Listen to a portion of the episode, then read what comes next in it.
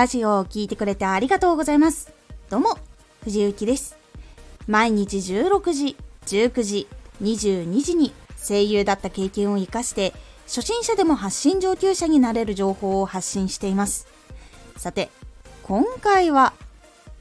3月の振り返り。今月は結構多くの新しいことを体感したり経験したりしてやりたいことっていうのが強く感じた月でした。実は3月はこれでも外のお仕事外に出るお仕事っていうのが実は少なくなったといえば少なくなった月だったんですよ。あのまん延防止対策とかがあったあれで。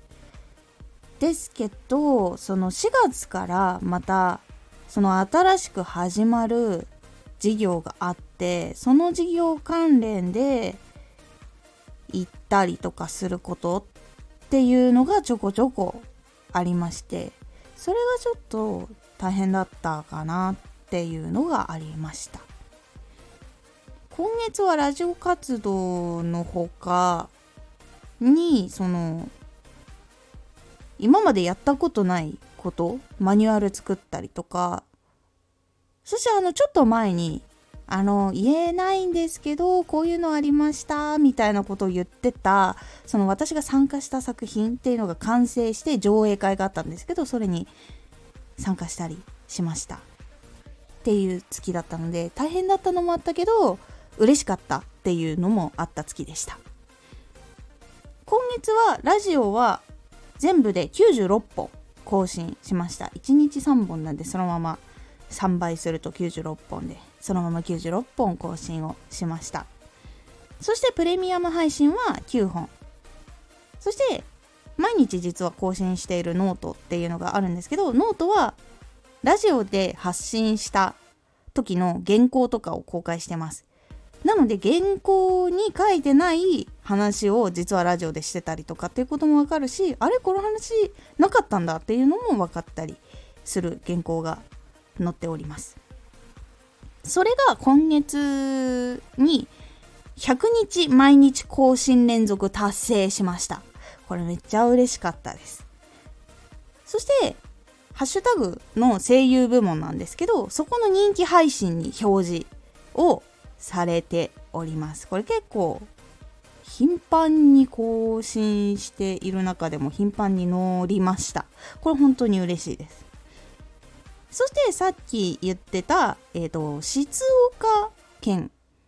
で「思い出の交差点」っていう曲があるんですけどその曲がショートフィルムの映画になったんですよ。その映画にエキストラで私出演をしたんですけどそれが上映会があってそこで公開されましたそれの上映会にちょっと行っておりましたそして最後がマニュアル制作。これツイッター見た人も1回だけ私がマニュアル作るの本当大変だねみたいな話をしたことがあったんですけどもうその時のマジでめちゃくちゃ大変だったマニュアル制作っていうのを初めてしました。しかもラジオ関係じゃないやつです。だったのですごい大変でした。っていうのがあった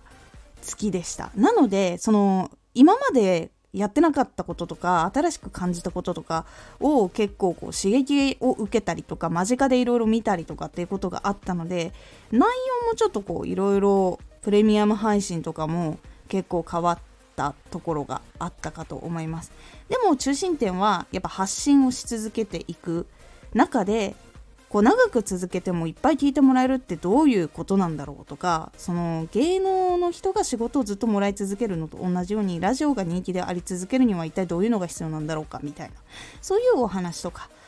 が結構中心になっていったところが多かったかなと思います。そして今月毎日更新していたのはラジオノートツイッターですね。でそれ以外ではイベントアナウンスも普通にやっております。そっちもやっておりました。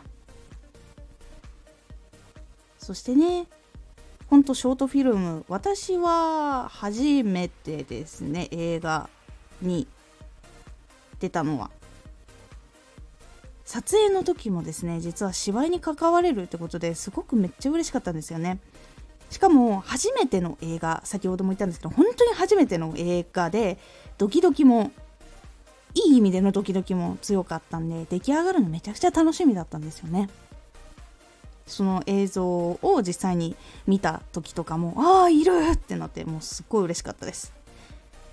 なので今まで舞台声優ライブとか歌のライブですね。歌のライブもやっていたのででゲーム生放送にさらに映画っていうのが加わってもっとこういろいろやっぱり表現の方もやっていきたいなっていうのを感じた月でもありました。これは撮影をした月も思ってたんですけどやっぱりそれが出来上がってみた時もやっぱもっとこう表現したいなとかなんか作りたいなっていうのはやっぱり強くなりましたね。でちょっと今月の中で一番予想外の仕事がマニュアル制作。この料理とかに関してのものだったんですよ。でその衛生管理とか調理とか食品衛生とかそういう系統が全く勉強したことがない人にも分かりやすいものを作る必要があるってことになってその情報とあとはその基準各場所によってその基準とかもあったりするのでそれを調べてどの内容は盛り込まなきゃいけないのかとかそういうことを全部調べていつもあのラジオでやっているその難しい文章で書かれているものを全くわからない人に伝わりやすい言葉に言い換えたりとか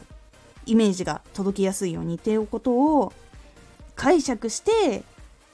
その書類一つのそのマニュアルに詰め込みました。これめちゃくちゃ一番大変でした。